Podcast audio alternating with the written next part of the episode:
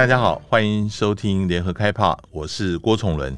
呃，最近中国大陆的疫情呃非常的严重啊，这个也对于它的经济呃造成很大的冲击。我们知道，呃，中国大陆现在是整个供应链的很重要的一块，呃，这也相对来讲影响到台湾以及影响到全世界。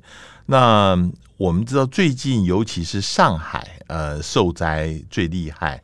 呃，在台湾有非常多的人在上海工作，呃，在那边呃呃活动，所以对他们的影响冲击也是最大的。我们今天特别邀请到呃政大的教授林祖嘉教授，跟我们一起来讨论呃这个大陆目前的疫情对经济上的影响。林教授好，呃呃，主持人好，呃，各位听众朋友大家好。呃，我想先请教目前的大陆呃疫情啊，因为大陆的疫情呃其实跟其他的国家很不一样，就是他们采取非常严格的封城的一个方式，这个对于经济活动呃会有很大的一个影响啊。呃，首先能不能谈一下，就是说，嗯、呃，这个封城的方式是怎么样子影响到呃目前的经济的？那能不能够大陆不采取封城的方式，而能够达到控制疫情的方式？好，呃，我我想大陆最特别的是，现在大陆变成全世界唯一的一个清零要求清零的国家。嗯，本来台湾也是嘛，好，我们现在改了。那那大陆要清零的话，他们的手法就是一直都是采取一种很严很严格的这个呃整个封城的态度。哈，那尤其这一次。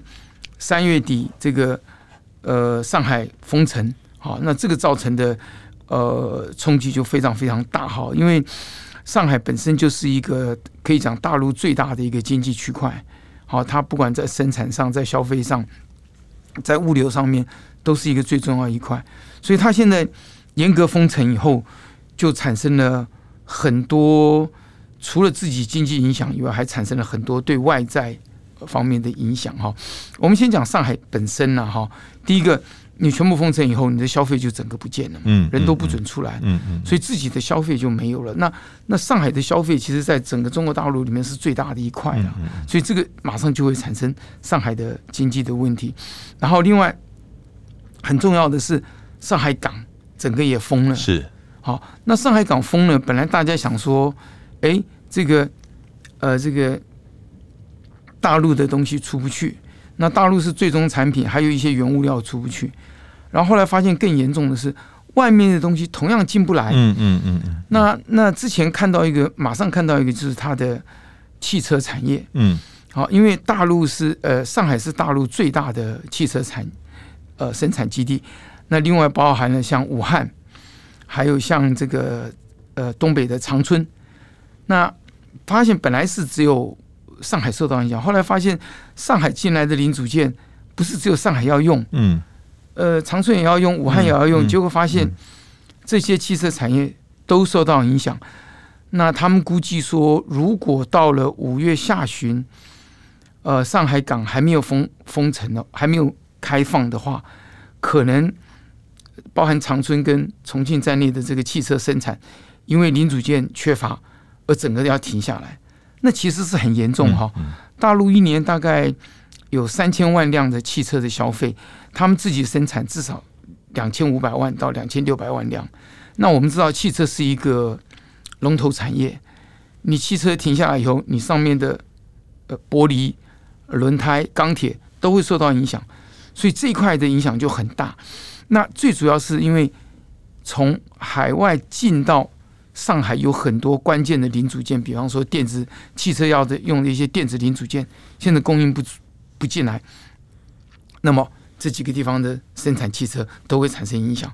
所以我们发现这个就是供应链有断裂的问题，就是出去有断裂，进来也有断裂。嗯，所以这个汽车产业现在就很紧张。嗯，那他们给上海，我相信会给上海市政府很大压力。嗯，你要想办法赶快解封，至少有一部分的地方。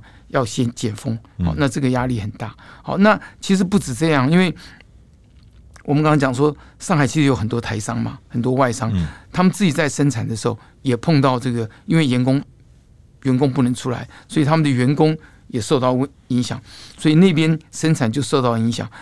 呃，两个礼拜以前我看到报上写说，啊、呃，上海的台商在台湾的上市公司有在上海投资的，有一百六十几家被要求停产。其实也没办法，因为员工的问题嘛。嗯，好，那那这这一个礼拜来，大概已经开始有一点要解封，因为大家受不了这个太太严格的状况。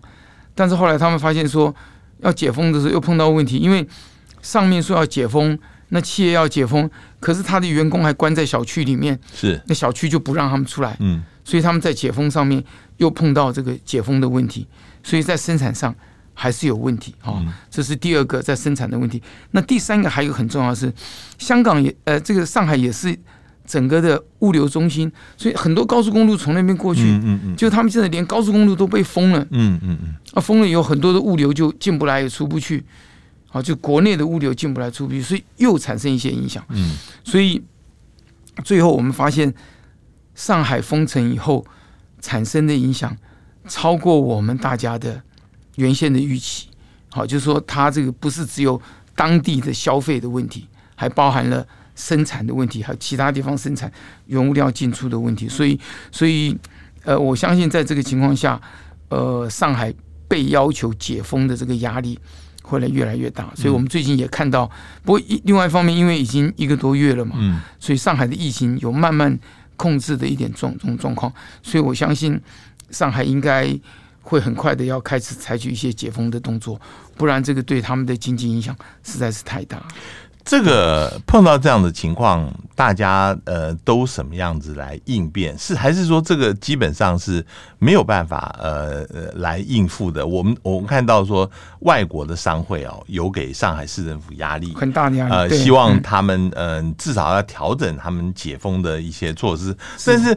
对于上海市政府来讲的话，这个直接是从上面来的要求，你哪一个这个省委书记、市委书记干的不好，马上要挂挂乌纱帽走人的 所以也不敢呃这个有丝毫的轻轻忽，甚至我听说是上面只有要求到五分，他们自己加到七分或八分，就生怕有疫情爆发的情况。对，就是。就是因为地方政府非常在意，因为他的乌纱帽可能会被被摘掉，所以他就采取一个非常严格的手段。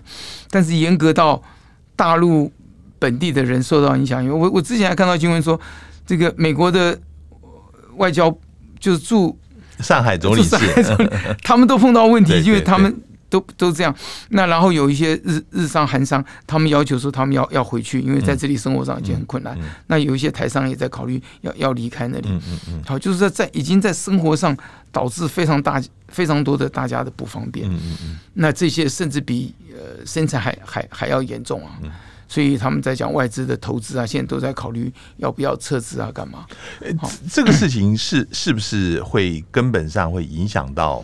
这个大家来这边投资的意愿，我因为也有一些报道说，中国在这三月、四月，其实呃外资撤出的这个少了很多，少了很多。这这个会真的影响到未来大家想要到中国投资的这个意愿吗？你觉得？我觉得有可能。如果大家体会到说，我受到的限制不只是贸易上的限制，如果我在生活上因为这样而受到一些限制的话，我相信大家的意愿。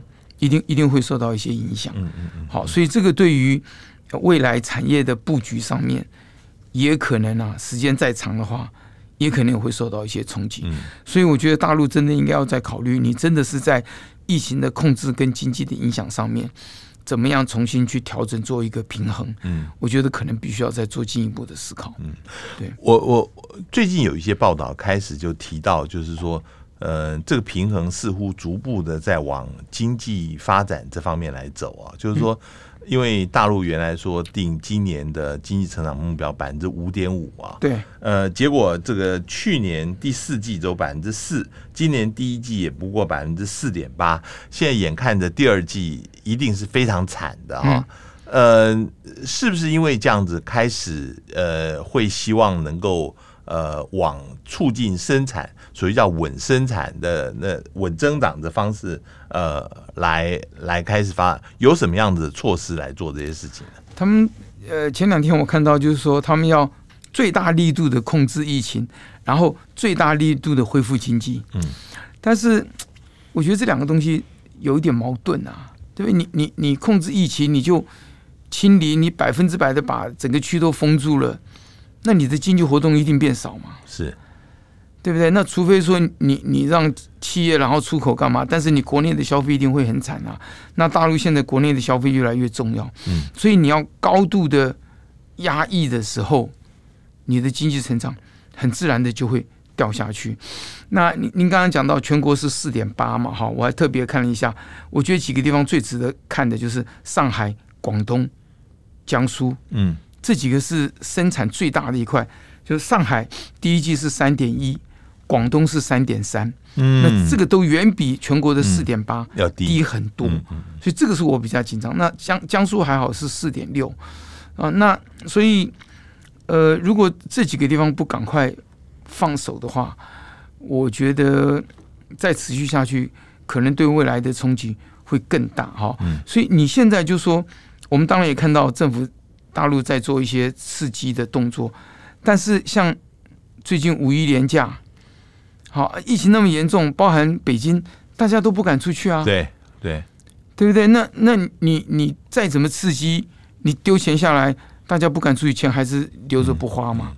嗯。嗯，所以你如果不解决疫情的问题的话，你国内消费不能够被开放，那么你的经济要回来就会变得很困难。嗯。好，所以这是我觉得是一个大陆的困扰。但是话又讲回来，我们台湾现在。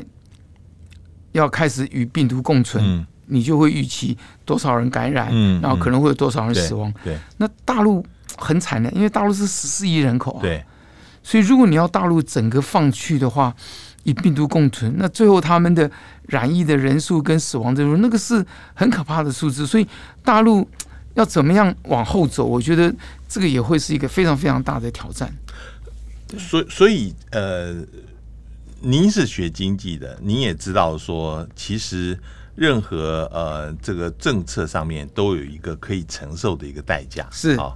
对。那呃，你说呃要绝对清零，现在看起来硬要这样子做，代价是非常非常高的。对。对呃，那怎么样子放开，让跟病毒共存是一个可以忍受的一个代价？这要看，比如说医院里面他们的能量能量有量能有多少。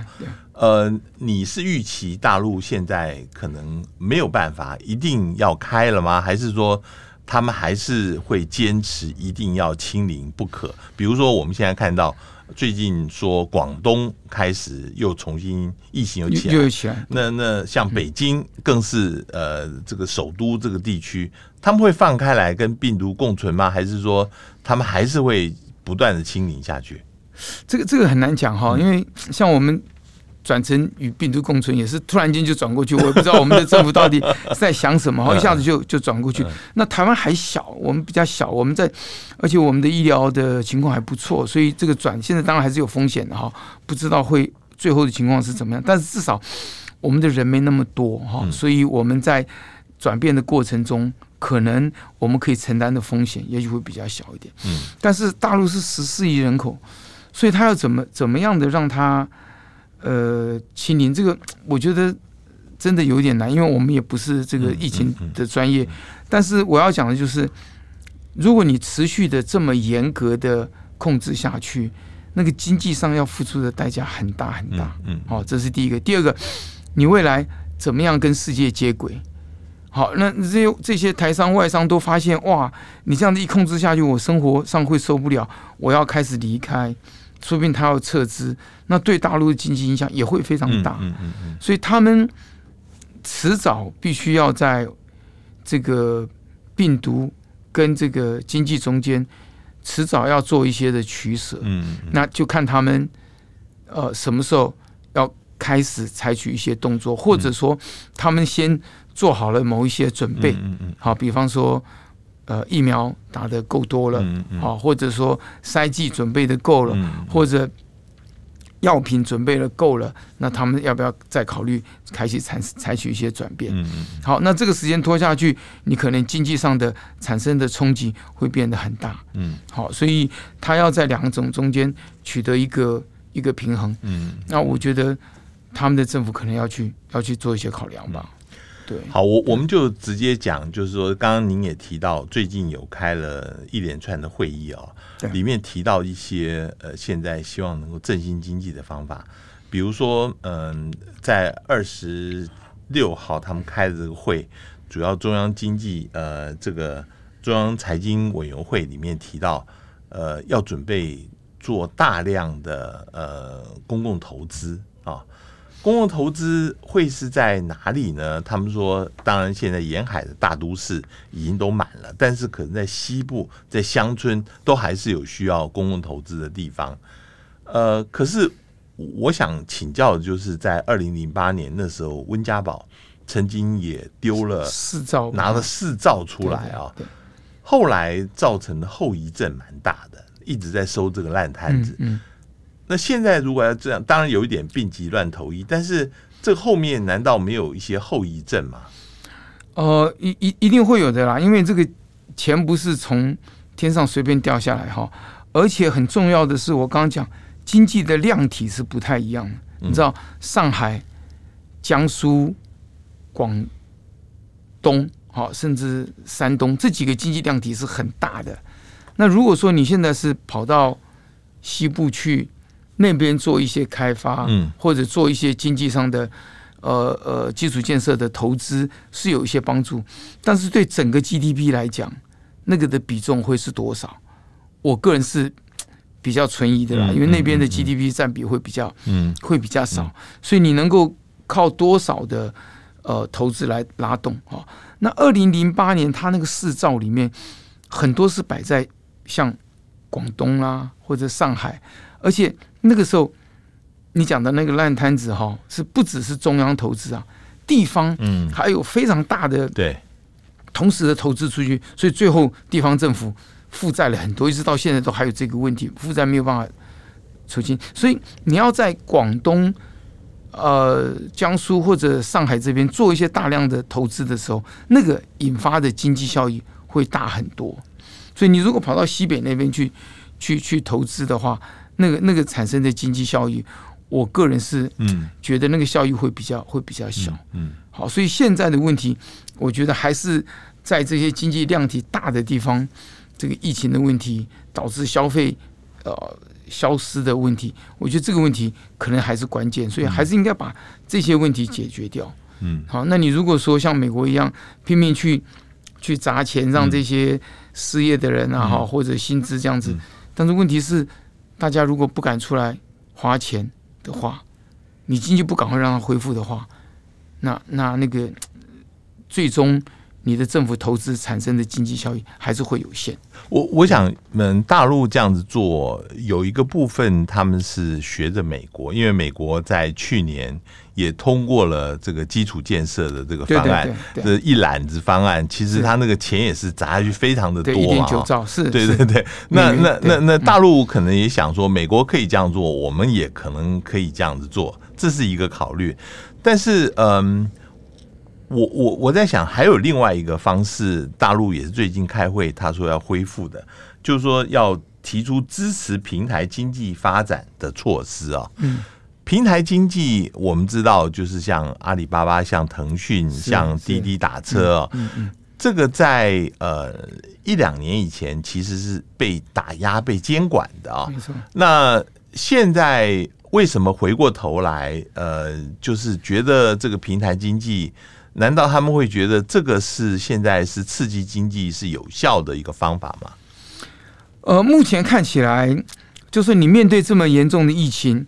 所以，透过平台是可以解决一部分问题的哈。比方说，我的消费我就用 Uber 嘛哈。所以，所以如果你这个平台机器弄得更好的话，我觉得这些相关的消费我不出门了，但是我还是可以买卖东西。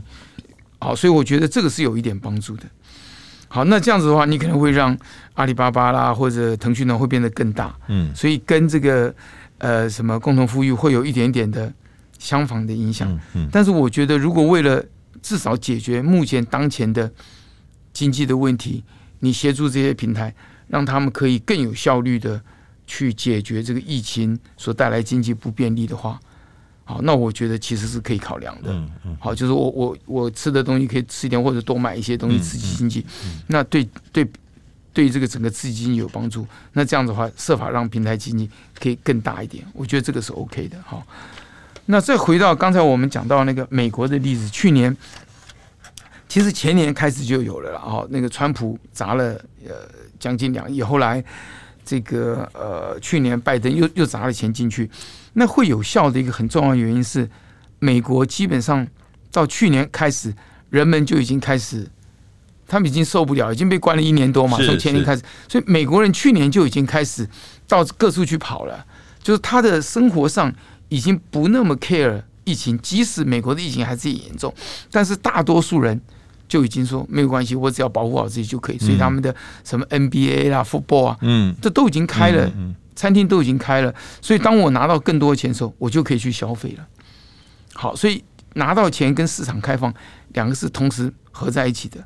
那大陆如果说你又拿到钱，但是如果你的市场因为疫情而不敢开放的话，那你那个砸下去的钱能产生的效益就会比较有限。所以我觉得大陆现在比较还是回到我讲，它比较大的困扰还是在疫情上面。嗯，所以这个问题还是要想办法。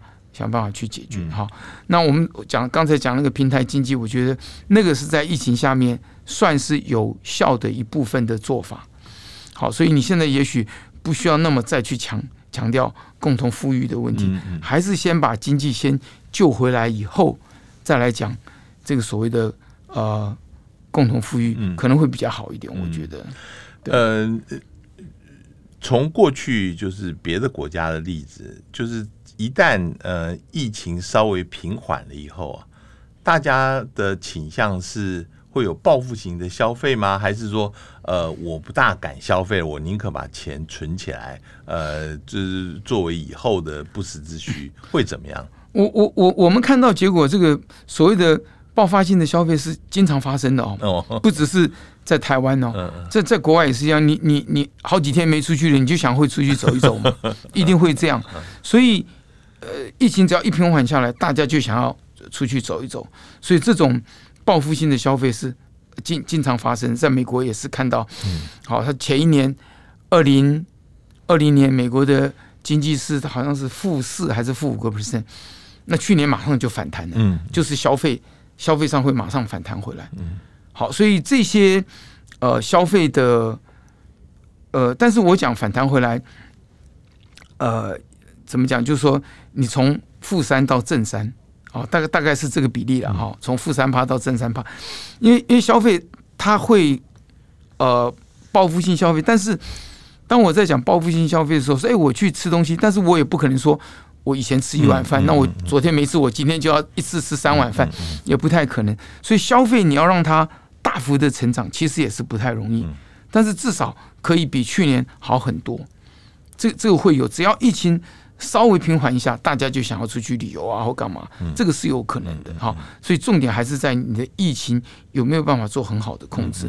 那如果疫情一出现状况，这个消费会马上就消失，那个产生影响就会很严重。好，嗯，就是。因为大陆现在很多时候是政策影响的经济啊，对，那这个政策呃，很多时候又跟呃大陆内部的政治是有关系的。因为大家都知道，今年的十月底就是要开二十大，那其实二十大之前，呃，有好几个都互相矛盾的一些事情，比如说呃，你现在疫情，你如果要用封城的方法压，就影响到经济啊。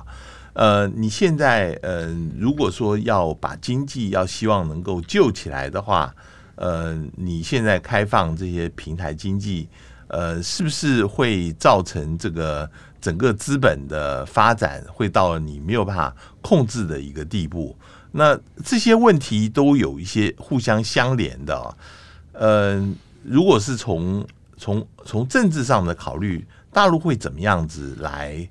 做这样子的事情，你你你觉得会会怎么样来、嗯、来来做？对，这个这个对大陆来讲的确是一个呃很很很困难的事情哈。我觉得在疫情跟在经济上面来讲，他们会很困难。那如果从呃十一月的这个呃二十大来看，我觉得对他们来讲，可能还是疫情控制会摆在最前面。嗯，经济成长哈，本来他们是估计五点五嘛哈，那假设到时候剩下五或者剩下四点五，那至少比在二零二零年他们掉到剩下二什么左右是还要好一点。那去年反弹到八，那今年再掉回来一点，至少经济有在有有呃衰退一点点，但是疫情控制好。可能可能比较关键，嗯，好，所以我觉得他们现在可能还是会花比较多的力道在疫情上面。但是我要讲，就是说你要控制疫情，OK，但是是不是一定要清零？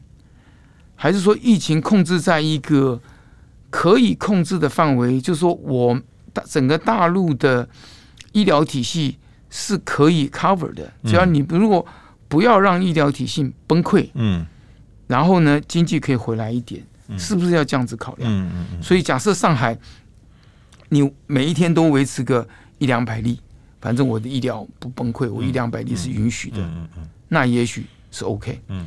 好，但是如果你飙到一天飙到三五万，那也许不行。所以你有没有办法让一点点的疫情，然后同时那经济可以好一点？嗯。好，我觉得这是可以考量的了。嗯。那但是如果相较起来，就政治上来看，当然对他们来讲，还是疫情的控制应该是最主要的考量。嗯嗯、如果哪一个地方真的整个爆爆出来的话，嗯，那就会很困难。嗯，所以所以从这个角度来看，呃，大陆要像我们说与病毒共存啊，我觉得，呃，看来有点难。因为，因为他们有很多政治上的因素，这样子。而而而且到目前为止，即使是学者当中，都呃没有人敢讲与病毒共存。那个呃，上海那个张文宏才刚刚有暗示这样，马上就呃后来就没有人敢发言了，对不对？对对对，嗯、对，这个这个东西一定要最后的上面的排版呐、啊。嗯，这个这个，因为我刚刚讲了，如果他们要与病毒共存，好，用 Omicron 的这个例子来看，对。大概很多国家至少大概百分之十五、百分之二十的感染率嘛。那大陆是十四亿人口啊，所以百分之二十的话就是两两两亿多，将近三亿了，对不对？然后你如果再按照它的千分之四的中中重症率，千分之三的死亡率，那个人数。你因为基数太大嘛，一乘上去就是很大的数字。对对，所以他们要要不要这样子做，他们要仔细考量，而且怎么样达到那个过程，那个其实很难想象。所以我觉得对大陆来讲，那是非常非常难过的一关啊。嗯嗯，对对对。我我我我最后我想问啊，就是说，呃，其实呃，我们在谈大陆的时候，现在台湾的。呃，这个病例也不断在攀升当中哦。嗯嗯、那呃，我们是星期三呃在录的这个 podcast，目前已经达到两万七八千的这个病例。那过两天可能会超过五万。那那这样子的一个情况，呃，对于我们的经济啊，呃，对于台湾的经济，现在会造成什么样子的冲击跟影响？哦、呃，我们现在已经已经看得到了哈，因为呃，最近至少我啦，跟我周边的朋友，我们本来还偶尔会聚餐一下，一个礼拜会去一个，现在几乎几乎全部 cancel 掉了，所以我估计呃，四月下旬到五月甚至六月，呃，我们国内的消费会会整个的往往下滑，会滑得非常。会滑得非常非常严重。等你到了四万多、五万，每一天五万这样子弄弄个呃两三个礼拜下去的时候，第二季的消费会会非常非常惨啊。那现在我们政府估计今年的经济成长率是啊呃是四点四左右。OK，那这里面呢，大概三点几是来自于民间，呃，是来自于国内部门。包含了消费跟投资啊，然后只有一点几是进出口部门，因为去年的出口成长三十 percent 嘛，所以今年大概预计不会那么多，所以今年出口的对 GDP 贡献只有一点几，那主要是来自于三点几是来自于消费的部门。我那一天特别去看了一下，在三点几的这个呃对 GDP 贡献三点几里面，消费占很大的一块，因为消费占我们 GDP 的百分之五十几，啊，大概五十三到五十四个 percent。然后呢，我看主计处估计第二季，因为这是他们大概二月份的数字了，哈，那时候还没有完全没有这个与病毒共存的数字。呃，我们的消费的成长率是七点几个 percent，第二季，那第三季是八点几。这个就是您刚刚讲，如果说疫情全部没有了，报复性的消费，呃，可能会是这样啊。那现在疫情一一下起来了，很可能，如果我们回去看去年第二季，去年五月的时候也很严重，所以去年我们第二季的消费是负成长的，大概负一点几还是负二啊？那现在我们今年是正七正八，那那现在看起来，我觉得不太可能了。假设说严重一点的话，每一天都五万人、五万人、五万人，弄个四五个礼拜，这个绝对是有可能的嘛？哈，那很可能我们的消费就整个不见了。那假设说第三季我们先不管，我们只讲第二季，哦，四五六月或者五六七月，嗯，的消费整个停滞了，回到跟去年一样水准。我也不要讲负的，假设我们的消费成长，第二季的消费成长是零。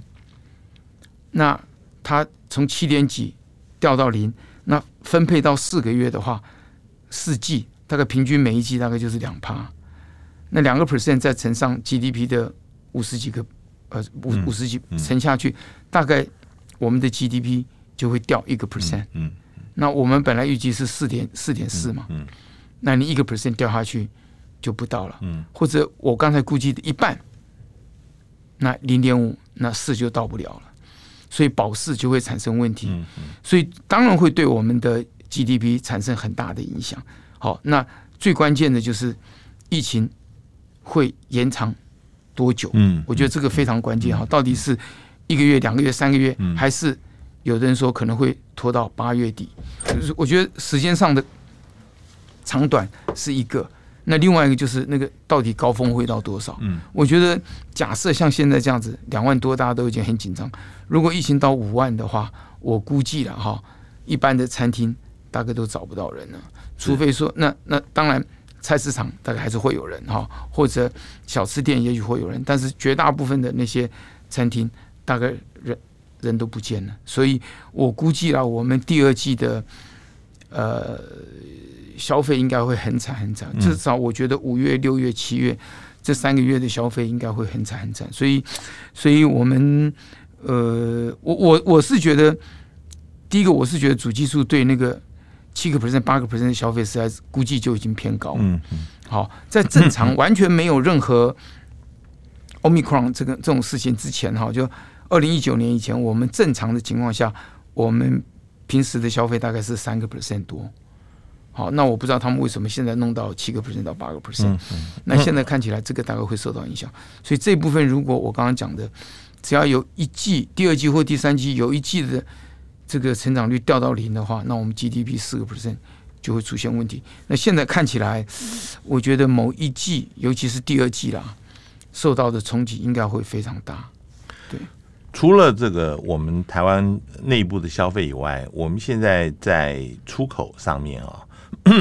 呃，因为我们跟大陆的经济有非常密切的关系，是大陆经济现在往下掉，会对于我们整个外销、整个经济会不会也有冲击？会，会有两个部分哈。第一个，大陆的内需减少了，所以我们卖到大陆的内需的这一块就会受到影响。好、嗯嗯，这是一个。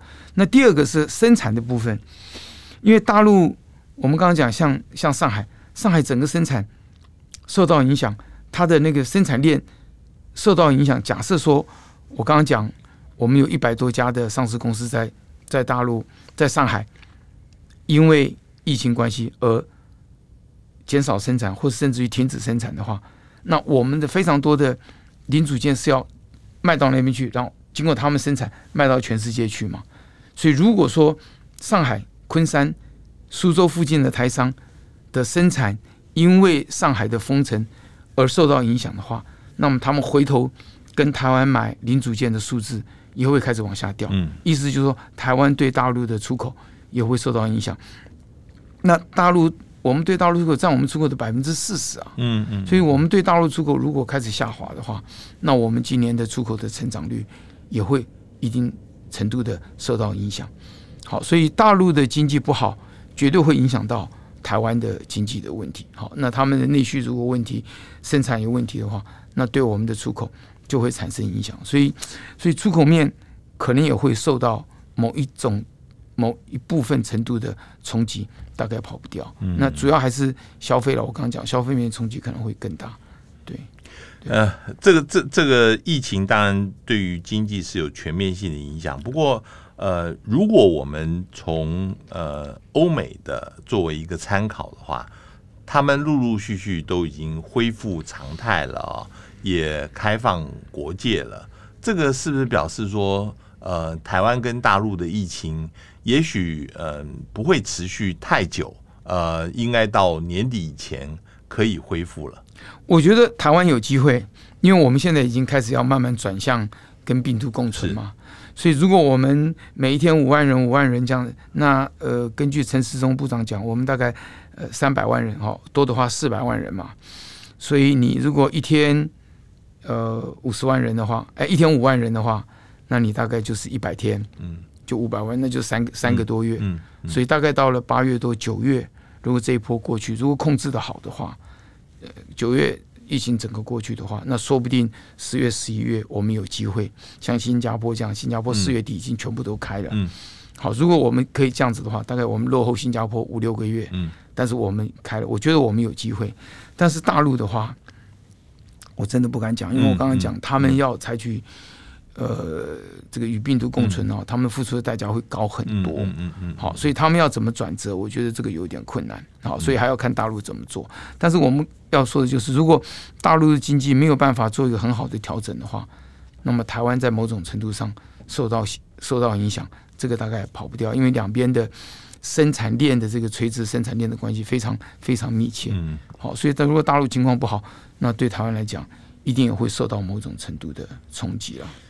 对，希望我们能够呃快一点过去。今天非常谢谢林祖嘉教授呃跟我们来谈呃因为这个疫情而影响到的经济上的关系，谢谢，谢谢您，也谢谢各位听众收听，我们下次见。